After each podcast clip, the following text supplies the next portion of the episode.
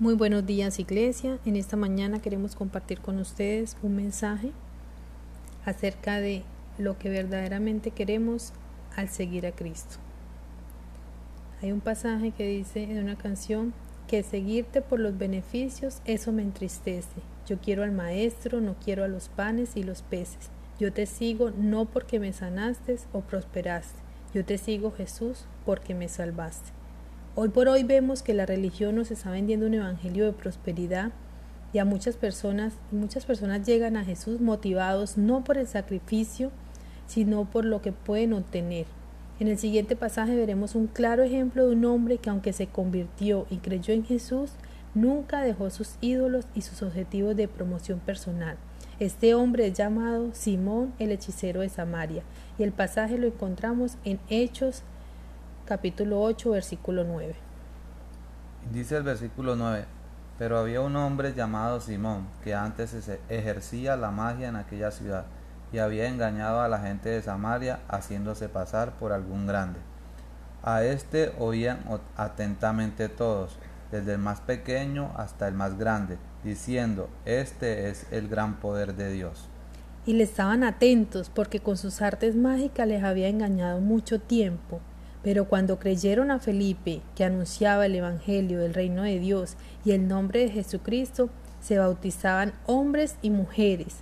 También creyó Simón mismo, y habiéndose bautizado, estaba siempre con Felipe, y viendo las señales y grandes milagros que se hacían, estaba atónito.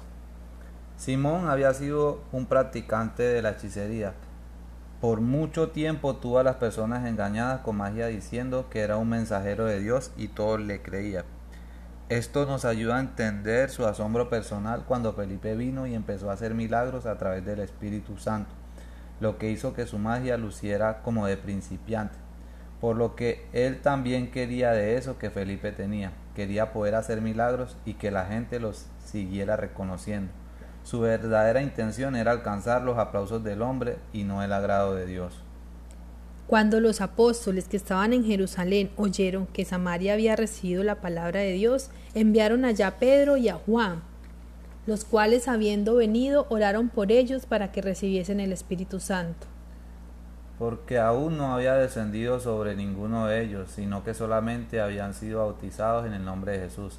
Entonces les imponían las manos y recibían el Espíritu Santo. Cuando vio Simón que por la imposición de las manos de los apóstoles se daba el Espíritu Santo, les ofreció dinero, diciendo, Dadme también a mí este poder, para que cualquiera a quien yo impusiere las manos recibiera el Espíritu Santo.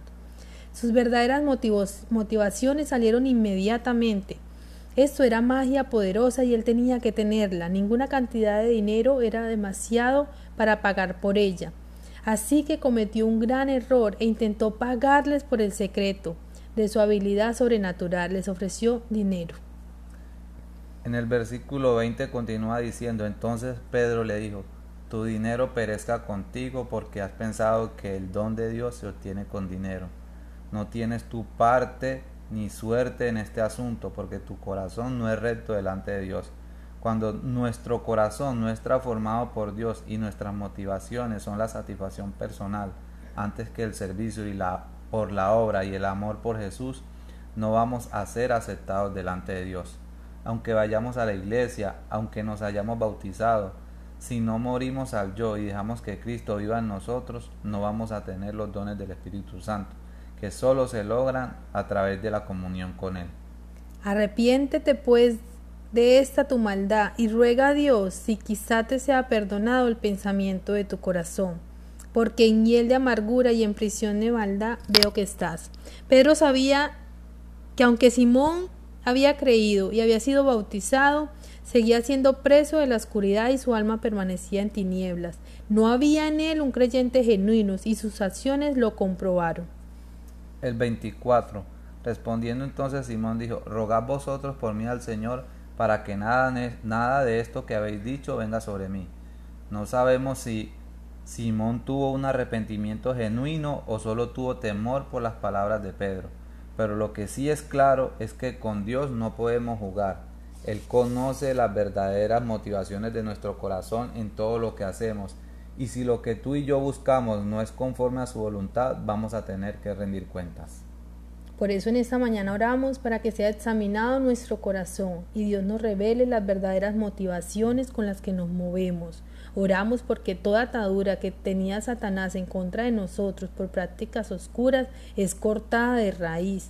Oramos porque el Espíritu Santo pueda ser derramado en nosotros y transformar nuestro corazón para poder ser aceptados delante de Dios. Oramos porque nuestro primer anhelo sea agradar a Dios y no a los hombres. Y oramos porque cada uno de nosotros pueda llevar el mensaje de salvación como lo hicieron los apóstoles. Un feliz día para todos, que Dios los bendiga, los amamos.